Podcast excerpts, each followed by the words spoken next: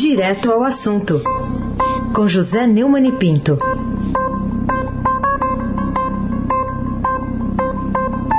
Oi, Neumani, bom dia. Bom dia, Raíssa Abac, o craque. Carolina Ercolim. Bom dia, bom dia. Estou orgulhosa porque o Inter vai ser campeão, então ela fica assim toda toda. Tem um pessoal animado de fato. Bárbara Guerra, Almirante Nelson e o seu pedalinho.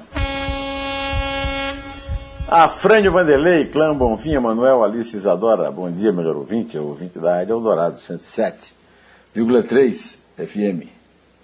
Ayse Abac, o rei da América.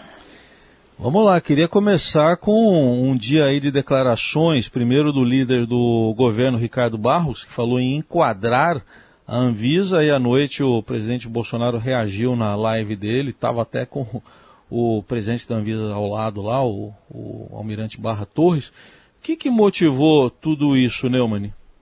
É contra o almirante. Hein? Contra o almirante. É, contra, contra o almirante. almirante. Dizem que ele é a favor, é contra o almirante, mas é a favor de general, né? ou, ou melhor, a favor de capitão, né? É, é, o líder do governo da Câmara, o civil Ricardo Barros, foi ministro da Saúde do Temer, deu uma entrevista ao Estadão dizendo que vai pressionar politicamente e ameaçando enquadrar a diretoria da Agência Nacional de Vigilância Sanitária, Anvisa, para eliminar exigências e agilizar a aprovação de vacinas contra a Covid-19. Né? Ela disse, ele disse que os diretores da vida estão fora da casinha e nem aí para a pandemia. Até agora a agência já deu a, emergencial duas vacinas para aplicação no Brasil, a Coronavac e a AstraZeneca Oxford. Além disso, mudou uma, uma decisão anterior de não é, autorizar vacinas que não tenham sido testadas no Brasil, o que é o caso da Sputnik V, de origem russa, e talvez ninguém tenha dito ao Ricardo Barros que ela está sendo apelidada de vacina Bolsonaro. Estou trabalhando, eu opero com formação de maioria, o que eu apresentar para enquadrar a Anvisa passa aqui na Câmara, feito um rojão.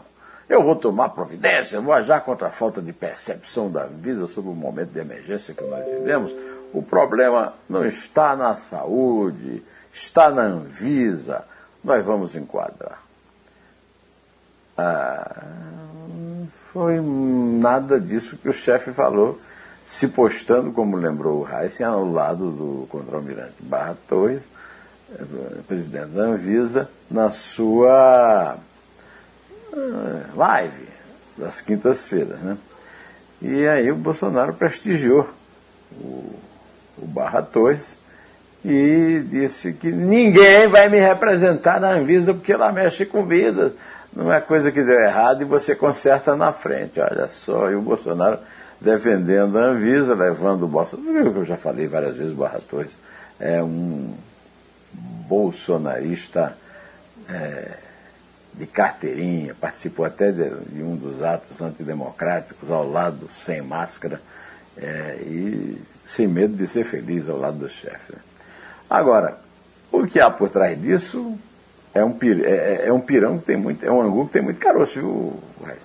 A Eliane Cantanhede, nossa colega, escreveu um artigo que recebeu no portal o título de líder do governo contra a Anvisa e Bia Kicis para a CCJ, refletem a nova Câmara. Segundo Eliana, Bolsonaro assume o comando da Câmara e se prepara para aprovar todas as suas boiadas, armas, excludentes de ilicitude, escola em casa, mineração em área indígena. Mas não pense que vai ficar barato. O Centrão está muito dono de si e, além de falar grosso com a Visa e atacar amigos do presidente, vai cobrar conta em moedas mais objetivas, cargos, verbas, poder. É, como disse o editorial do Estadão, mais uma vez, histórico hoje, é, o Centrão é, não entende muito dessas frescuras de simbologia. O Centrão é, gosta mesmo é da chamada bufunfa. É bufunfa, né, que se diz lá em Mogi? Isso, não lá em Mogi, mas aqui em Mogi. Ah, desculpe, aqui em Mogi. É, você, você está em Mogi. Carolina que, Carolina que não está em Mogi. É colim, tintim por tintim. Tá só olhando na minha janela o sol que vai e volta, uma hora tem chuva, hoje o dia é bem estável por aqui, em São Paulo. Sim, senhora. Falar um pouquinho nada, sobre Bauru. Nada de novo. Nada de É, novo. nada de novo. É que tava tão calor esses dias, né? Tava tão É, ter tá, né? melhor. Muito calor. Bauru aprova lei tornando essenciais serviços de bares, salões e clubes, né? Tudo isso ali como essencial foi, foi uma vitória, né? Foi considerada uma vitória, inclusive, pelos próprios eh, vereadores que conseguiram essa proeza. O que você tem a dizer sobre essa decisão? eh, no mínimo estranha, né? Que dificulta a necessidade de combater com as armas possíveis o povo do contágio do novo coronavírus. Ô, Carolina, não deve ter é, muito dicionário à venda lá em Bauru. Essa, essa demonstração de bolsonarismo explícita, ela tem, vem até de ignorância total pelo, no uso da língua. Né? Como é que bar pode ser considerado serviço essencial? Salão de beleza. Eu sei que você frequenta salão de beleza, você gosta. Quem não gosta, né? Barbearia, clube de esporte. Faz um ano que eu não vou, mas tá tudo bem. Pois é, é. É o caso aqui da, da Isabel aqui em casa e o meu caso também. Faz um ano que eu não vou à barbearia. Agora, na noite de é, anteontem, liberaram também o horário de funcionamento do serviço. Depois da aprovação, a prefeita Suelen Rosim, do Patriota, partido bolsonarista, foi à Câmara e sancionou o projeto. Sabe qual foi a, a, a votação? Ca- quin- é 14, num- é- é- num- numa Câmara de 15. Né? É, realmente vai ser difícil se, se combater esse contágio do novo coronavírus que vem acelerando. Porque até o Bolsonaro já mudou de ideia sobre a vacina, mas os bolsonaristas não mudaram de ideia, como mostra Bauru, como mostra Suelen. Suelen é boa, né? Neumann também não pode falar mal de ninguém, né? Suelen Rosim. É, esse negócio de isolamento social, isso é coisa de maricas, né? esse negócio de quarentena, uso de máscara. Quem usa máscara é mascarado. Eu estou brincando, isso aqui é uma ironia até inútil, mas a verdade é que isso é lamentável, chega a ser asqueroso, viu? Aí, esse abaque, o craque. Só acrescentar, Neumann, já que vocês falaram aí de Mogi, aqui a Câmara aprovou uma lei colocando academias, ginástica, artes marciais como serviços essenciais. Foi para o prefeito e ele não fez nada, nem sancionou, nem vetou. Aí voltou para a Câmara, a Câmara mesmo impôs essa lei e agora está uma confusão danada aí. O governo do estado já notificou, mas só para, enfim, serviços essenciais, inclusive academias de artes marciais, foi aprovação da Câmara aqui de, de Mogi das Cruzes. Tá, Não é O- só em Bauru, em é Mogi em Bauru, também, também. o absurdo acontece. Bom, mas vamos falar do auxílio emergencial. Ah, a gente viu uma notícia que saiu nessas últimas horas, é uma relação né, entre o fim do auxílio emergencial e o aumento dos saques na poupança. A, a saque recorde na poupança é o que diz aqui a reportagem hoje do Estadão. Qual a sua análise, Neumann? É, a matéria do Estadão a que você se refere fala numa saída líquida de 18 bilhões e 153 milhões de reais em janeiro, interrompendo uma série de 10 meses de captação líquida. Líquida significa é, a favor, né? em vez- mais é, depósito que saque. Segundo informou o Banco Central ontem. Foi o pior resultado desde o início da série histórica iniciada em 95 em desempenho que coincidiu com o fim da concessão, ou seja, não coincidiu, né? Resultou do fim da concessão do auxílio emergencial. O Paulo Guedes está até aqui nos highlights do, do nosso portal, falando na possibilidade de um novo auxílio emergencial. E era necessário, o auxílio emergencial continua necessário. O governo continua gastando, mas parece que não está pagando também nem os, os, eh, as emendas, né? Parlamentar, né? agora que já ganhou a eleição, não, precisa mais pagar pelo voto. O caso do voto comprado da prestação, na primeira prestação já está faltando. Né? Até ago- agora, né, a- a- o maior saque líquido mensal da poupança tinha sido de 12 bilhões e 356 milhões em janeiro do ano passado. Com a pandemia, os impactos sobre a economia, a aplicação passou a receber fluxos crescentes. Apenas em maio, a captação líquida foi superior a 37 bilhões de reais. Ô Carolina Ercolim, tintim por tintim. Procurador-Geral da República vai apurar mesmo ações de Bolsonaro na pandemia. A gente sabe da postura alinhada né, de Augusto Aras em relação ao presidente da República, mas será que vai sair alguma coisa dessa apuração, desse início de apuração, né? É, Carolina, você sabe dessas coisas. Augusto Aras abriu um procedimento preliminar para apurar a atuação do presidente Jair Bolsonaro e do ministro da Saúde Eduardo Pazuello no enfrentamento, Eduardo Pesadelo, no enfrentamento da pandemia do novo coronavírus na Amazônia e no Pará. Considerado um aliado por integrantes do governo e pelo povo na rua, o senhor Augusto Aras, que se comporta como um protetor particular da família Bolsonaro, é, é, um depoimento ali, assim, meio, né, e vai saber quem, o que é que houve, porque morreram 220 mil brasileiros. Né? Ah, alguém perguntou se o procedimento não daria em nada. Né?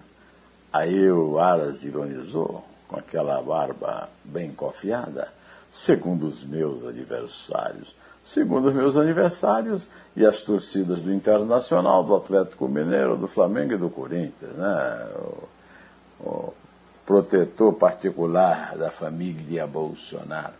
Aí se abaque, o craque. Vamos falar de outro integrante da família, então, Neumann. Lá no STJ, o ministro João Távio de Noronha liberou para julgamento o, lá no STJ mesmo, recursos do senador Flávio Bolsonaro, lá no caso das raça, rachadinhas. Serão avaliados agora no, no, dia 9, semana que vem. O que, que você acha dessa atenção especial aí para o senador lá no STJ, nas altas cortes do país? É, você veja, o senador é o, o alvo principal, né, o principal objetivo é, da intervenção do, do Bolsonaro no Congresso. Bolsonaro entra no Congresso, intervém para poder eleger, compra votos para eleger o, os corruptos do Centrão. Tudo para tentar é, livrar a cara é, do primogênito, que, cuja, cuja produção de ilícitos levou a um libelo enorme do Ministério Público do Rio. O que o doutor Noronha pode fazer por um criminoso amigo, a gente ainda está testemunhando no dia a dia. Essa decisão é uma. No dia 9 vamos ver outras definitivas, viu? Carolina Ercolim, tintim por tintim. Noronha libera julgamento do STJ não, e. Não, não. Ah, perdão. Perdão, fala não. do Toffoli, já falou. É outro, é outro. É outro safadão. Vamos falar um pouquinho sobre o Toffoli, que está defendendo o direito ao esquecimento. Não. Dizendo que é incom... Não. Não. O quê? Direito, ele está atacando o direito, está negando o direito ao esquecimento. Ele disse que o. Não, não, não. Ele defende que o direito de esquecimento ah, tá. é incompatível isso. com a Constituição, não é isso? Sim, é mesmo. É. E é mesmo. Você que, você que é uma constitucionalista bastante respeitada sabe disso. Mas é interessante dessa, dessa decisão lá no Supremo, que não sei se vai sair, né, em breve, uma discussão que parece que é longa, tem a ver com uma questão tão antiga, né, com o caso da década de 50, mas que pode ter repercussão geral a partir dessa decisão lá do colegiado, né? É, é antiga para você, viu, Carolina? Para mim não, porque eu me lembro ah, perfeitamente. Não fale assim. Eu me lembro perfeitamente da, da série de reportagens do Davi Nasser, sobre a, a Aida Cury, uma moça. É, ah, da série, não do caso quando é. aconteceu, né? Não do caso quando ah, aconteceu. Ah, bom. Ufa. É, ela aconteceu. Ela, a moça foi assassinada em 1958, ano seco, Isso. lá na Paraíba, no Rio de Janeiro. O, teve, o, os playboys foram sempre atacados pelo Davi Nassi na revista Cruzeiro, que é uma espécie de Globo da época, que você não lembra também da revista Cruzeiro, porque você nem tinha, nem acho que nem teu pai ainda tinha nascido, mas eu era leitor, meu pai levava, meu pai colecionava, inclusive, um amigo da onça. De qualquer maneira, o Toffoli, que é sempre um amigo da onça, né? É, dessa vez ele fez a coisa certa.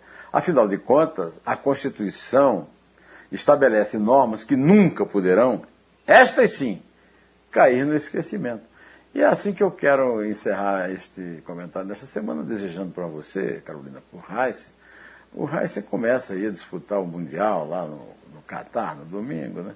É, e, e, para os nossos queridos, é, aí pessoal da mesa, o nosso Afrânio, o, Volta, e também os nossos queridos ouvintes, um fim de semana inesquecível. Quer saber como é que fala bom dia lá no Catar? Como é que fala bom dia no Catar? No Catar. É Sabah al-Her. Isso aí você aprendeu na infância? Aprendi na infância. Se, se, eu não falasse quando acordasse, já era me chamada a atenção, né? Ah, é. muito bem. É, bom muito dia bem. no Catar, é não só no Catar, né? No é mundo árabe. Em árabe. Em árabe, é. É isso aí. Eu, vou, eu não tenho mais tempo para me dedicar a estudar o árabe, mas seria uma, uma coisa boa para fazer, né? Sim. É isso aí. Então pode contar, Carolina, por favor. É três. É dois. E não esqueça, é um em pé.